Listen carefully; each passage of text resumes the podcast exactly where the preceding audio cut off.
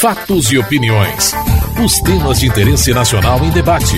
A polêmica, a reação e as propostas dos deputados. A semana de abertura dos trabalhos legislativos do Congresso foi marcada na Câmara pela eleição da nova mesa diretora da Casa para os próximos dois anos. Quatro candidatos a presidente da Casa apresentaram suas propostas. A candidata Rose de Freitas, do PMDB do Espírito Santo, e que ocupava a primeira vice-presidência, foi a primeira mulher titular da mesa diretora e a primeira candidata à presidência. Considerada candidata independente porque não teve o apoio oficial do partido, Rose de Freitas defendeu a autonomia para o poder legislativo. Aqui eu falei sobre o orçamento impositivo e quero registrar aqui que não é metáfora de campanha. Pode procurar nos anais da casa. Apresentei 18 vezes a proposta de orçamento impositivo e 18 vezes fui derrotada pelos parlamentares. Nós queremos o orçamento impositivo ou não? Ou quando se elege um presidente da casa e ele atravessa a informação de que o governo não quer, todos se acanham, todos recuam, todos retrocedem. Não. Se nós queremos autonomia no legislativo, não é para enfrentar presidente da República, poder judiciário, é para colocar esse poder, o maior poder da República, de pé diante da população brasileira. E que cada deputado possa sair com seu voto e dizer: sim, eu sou deputado federal, eleito, porque esse é o poder, e que cada um que aqui está veio de uma urna, consagrado pelo voto do povo brasileiro. Voto secreto, ele sua esperança, ele sua vontade, ele a sua confiança, que hoje parece que não importa mais. Importa muito. Nós não podemos, presidente, votar hoje e deixar essa casa subjúdice sem saber o que vai acontecer com ela amanhã. Eu quero dar o meu voto para presidente. Vocês vão dar o voto para presidente. Eu quero o voto para presidente para estar aqui, de frente, sem nenhum biombo, sem nenhuma desculpa, sem nenhuma história guardada na gaveta, a não ser que eu construí a minha vida inteira. Eu quero esse parlamento, como quis muitas vezes ao lado do Jovaí, ao lado de vários companheiros, um parlamento forte. Mas um parlamento forte não depende de pires, não depende de favor, depende de reconhecer, reconhecer a sua estatura, a sua capacidade e os seus compromissos. O então candidato do PMDB, Henrique Eduardo Alves, do Rio Grande do Norte, com o apoio da maioria dos partidos aliados ao governo e até de oposição, defendeu o fortalecimento do legislativo e apresentou suas propostas. Desde o seu nascedouro, as pessoas não entendem, mas eu sei, e os senhores e senhoras sabem da importância de uma emenda individual que vamos buscar nas carências dos mais pobres e dos menores. Se não fossem por nós, não chegavam aqui. E depois o caminho mais humilhante do conta-gotas, que faz com que essa casa se humilhe, o parlamentar se humilhe. Isso eu assumo com a minha história, o compromisso. Amanhã, ser eleito, vou criar a comissão especial para apreciar três PECs para fazer o orçamento impositivo para as emendas individuais que esta casa quer.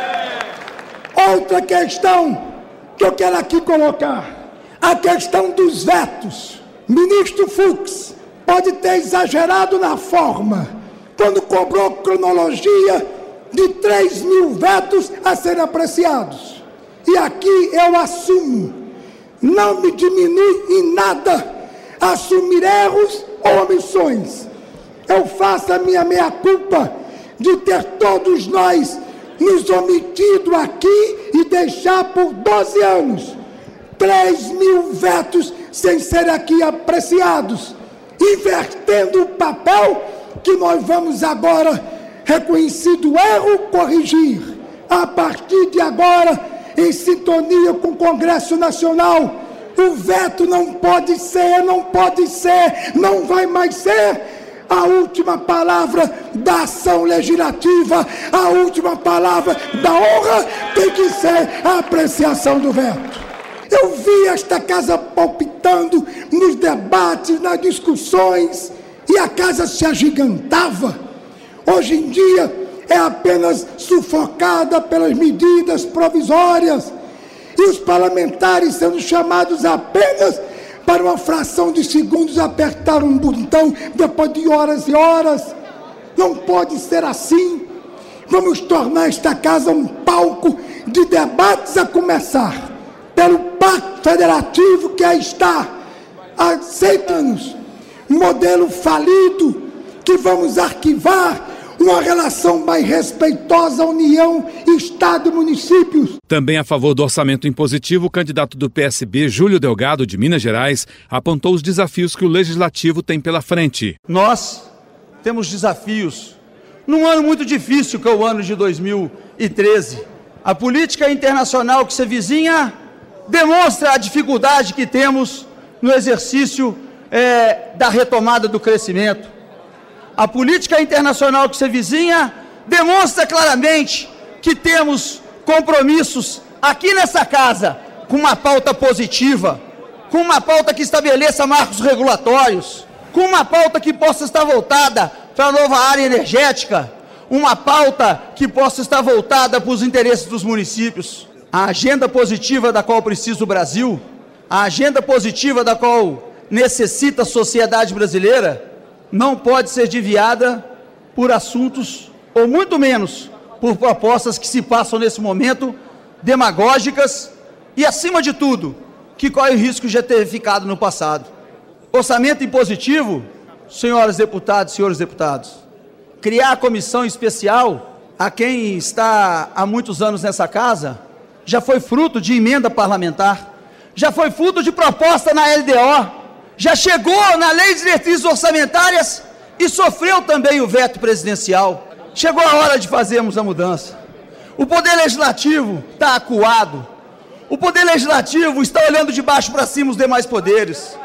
O poder legislativo vê que a sua estatura com relação ao executivo judiciário está aquém daquilo que desejamos ou do que merece o povo brasileiro. Eu venho aqui ao final indagar e pedir que nós temos a consciência que nós podemos construir um parlamento altivo. É nosso dever construir uma Câmara que seja valorizada.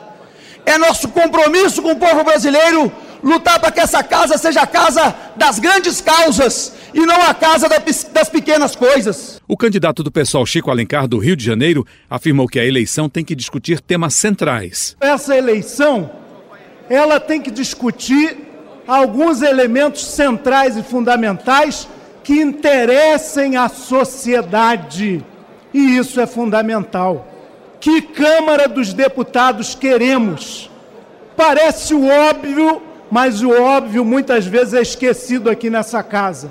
Por exemplo, nós queremos uma Câmara de Deputados que cumpra a sua função de representar a população e representar a população não é substituí-la, é reconhecer o seu dinamismo, as suas organizações, as suas expressões, que não apenas através da delegação que recebemos com o voto. Por isso, a nossa função não é só pensar em reproduzir os próprios mandatos.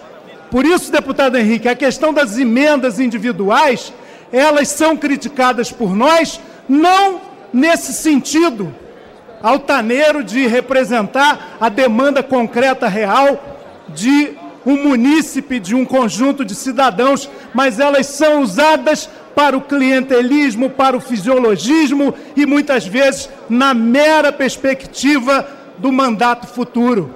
Por isso nós temos, e aí a função do parlamento, que enfrentar essa questão. Vamos fazer com que a Câmara não fique à margem dela própria e da sociedade e da população que ela tem que representar bem, com intensidade, com força. Eu acredito na consciência digna, na história de vida de cada um que está aqui, para praticar aqui, naquelas urnas secretas que queremos sempre abertas em todas as situações, o voto mais consciente, melhor para essa casa, para que a gente não seja acusado de eleger a improbidade, o peculato, as malfeitorias, num estouro da boiada da naturalização do que é errado. isso pode dar bode. Numa votação eletrônica tranquila, que durou pouco mais de uma hora, os deputados elegeram o deputado Henrique Eduardo Alves para presidir a Câmara nos próximos dois anos. Henrique Eduardo Alves, PMDB 271, Rose de Freitas 47, Júlio Delgado, PSB 165, Chico Alencar 11, brancos 3. Com este resultado, está eleito presidente da Câmara dos Deputados para os próximos dois anos, deputado Henrique Eduardo Alves. Empossado no cargo, o novo presidente da casa garantiu que a Câmara vai avançar na definição de temas de interesse nacional. Mas essa casa sabe que o Brasil lá fora, que nos ouve aqui, o meu estado, o Rio Grande do Norte, principalmente, ela quer uma casa palpitante. Que os temas nacionais cheguem aqui como chegou aquela noite do Código Florestal. Com todo respeito a quem ganhou ou quem perdeu, aquela noite é a noite dos meus sonhos para esta casa.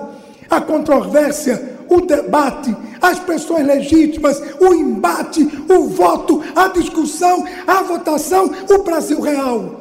É isso que a gente quer para esse parlamento vida. Fazer uma pauta propositiva não é apenas para discutir, esse parlamento não foi feito para ganhar tempo, não foi feito para empurrar com a barriga, não foi feito para enrolar. Esse parlamento foi feito para discutir e votar, debater e decidir. É esse parlamento que quer discutir um pacto federativo e vai discutir e votar. Esse parlamento que quer decidir a questão do FPE, debater e decidir. É esse parlamento que quer resolver a questão do royalties, uma riqueza nacional com justiça e equilíbrio, debater e votar. É esse parlamento que quer discutir a questão da segurança pública, discutir e decidir. É essa pauta. É fazer desta casa o fórum para que esses emblemas que os senhores e senhoras usam, mostrando que é parlamentar, a gente possa usá-lo com mais orgulho ainda de cabeça erguida, porque todos nós sabemos que na hora das aflições, senhores deputados, na hora das angústias, passam 3 mil pessoas nesses corredores desta casa.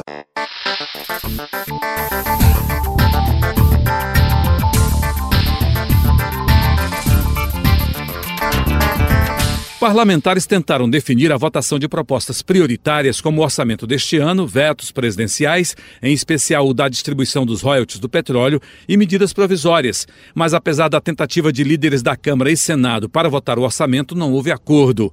A oposição quer garantir primeiro a votação dos vetos. Sem entendimento e com risco da falta de quórum, a votação do orçamento ficou para depois do carnaval. O líder do PR, deputado Antônio Garotinho, acusou o líder do Democratas de obstruir a votação do orçamento. Não votar o orçamento é uma irresponsabilidade.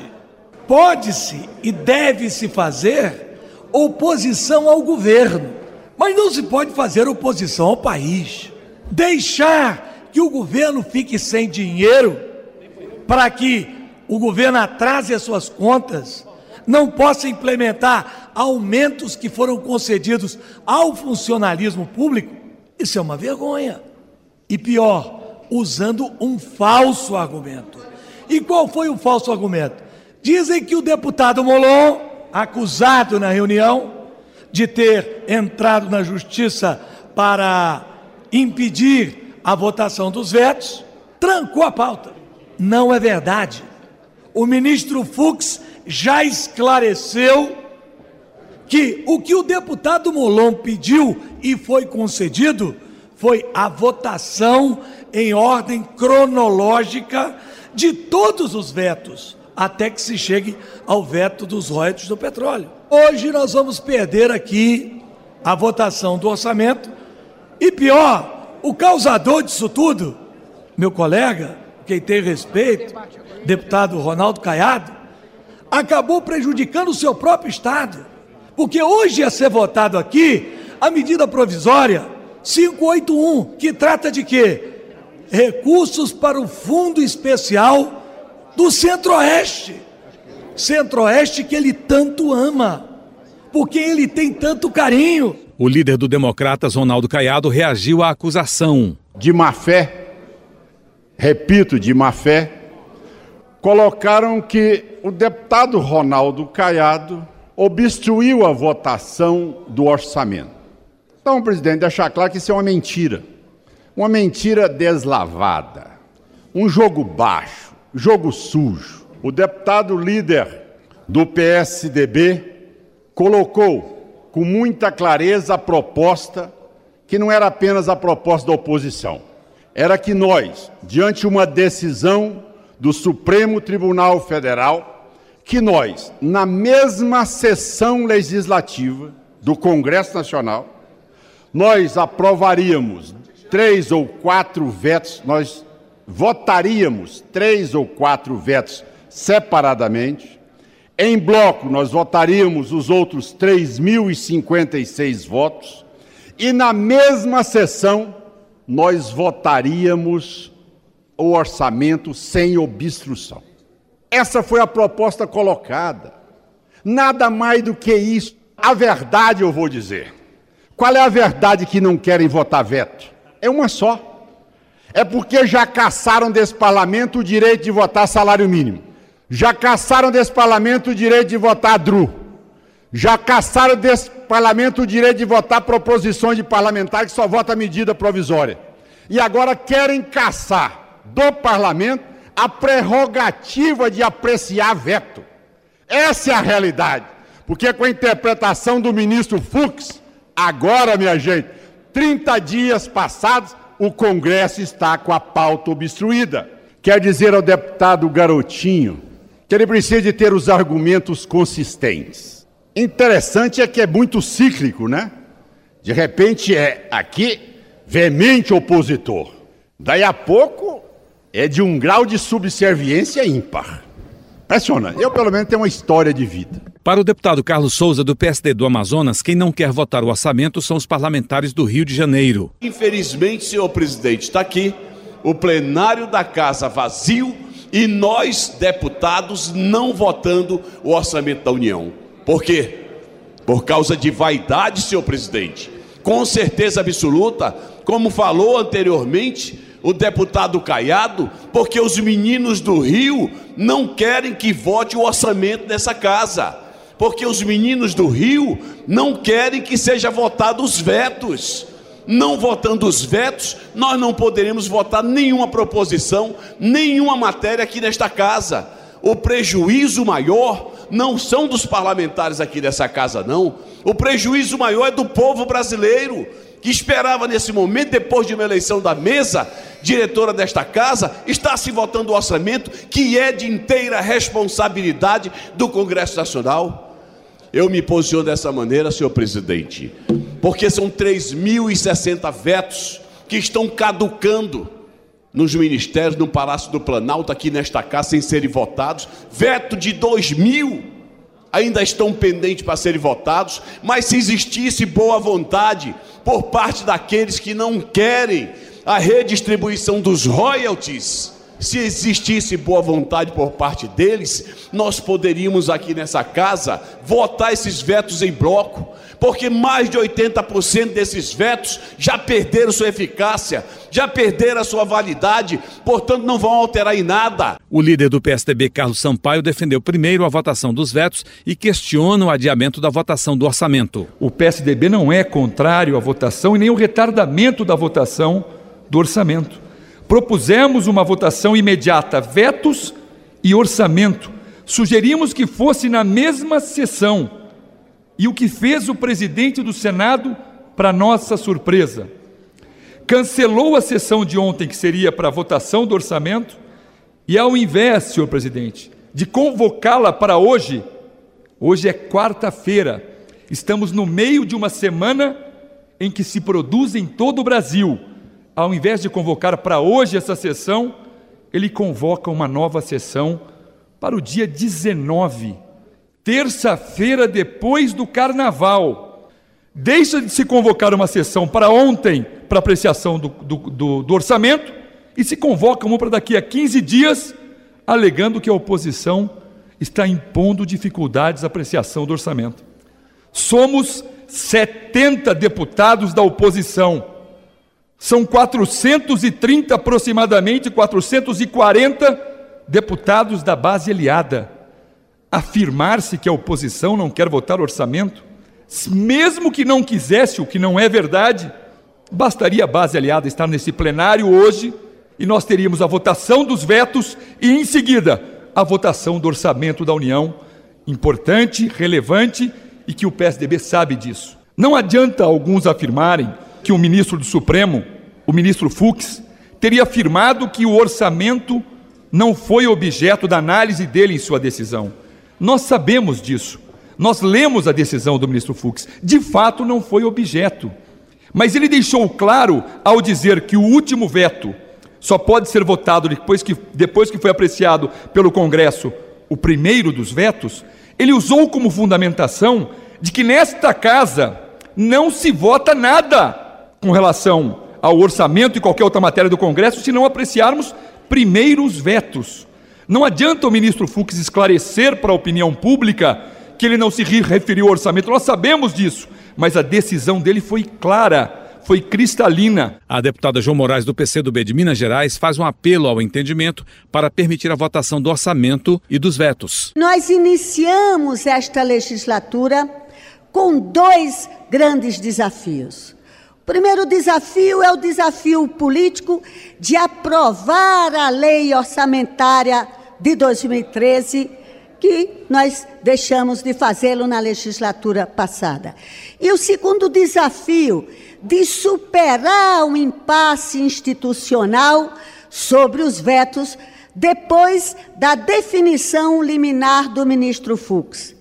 Tenho certeza que a presidência das duas casas, junto com a presidência do Supremo Tribunal Federal, poderão agilizar este processo na medida em que o STF aprecie em plenário a liminar do ministro Fux e agilize o processo de funcionamento regimental desta casa. E tem mais, que em relação aos 3.051 vetos deixados para trás nos últimos 18 anos, nós teremos a capacidade de consensar que de 5 mil, dos 3 mil para trás, diante da decisão do ministro Fux, nós possamos consensar que destacaremos apenas os royalties e os demais nós deixaremos para trás para apreciar os 51 que a partir da decisão do ministro. Mas superado esse passe institucional, que eu faço um apelo ao Supremo Tribunal Federal e as duas presidências da Casa para haver esse entendimento. Você acabou de ouvir Fatos e Opiniões, uma produção da TV Câmara. Edição e texto Antônio Carlos Silva e Eliane Breitenbach. Apresentação Antônio Carlos Silva.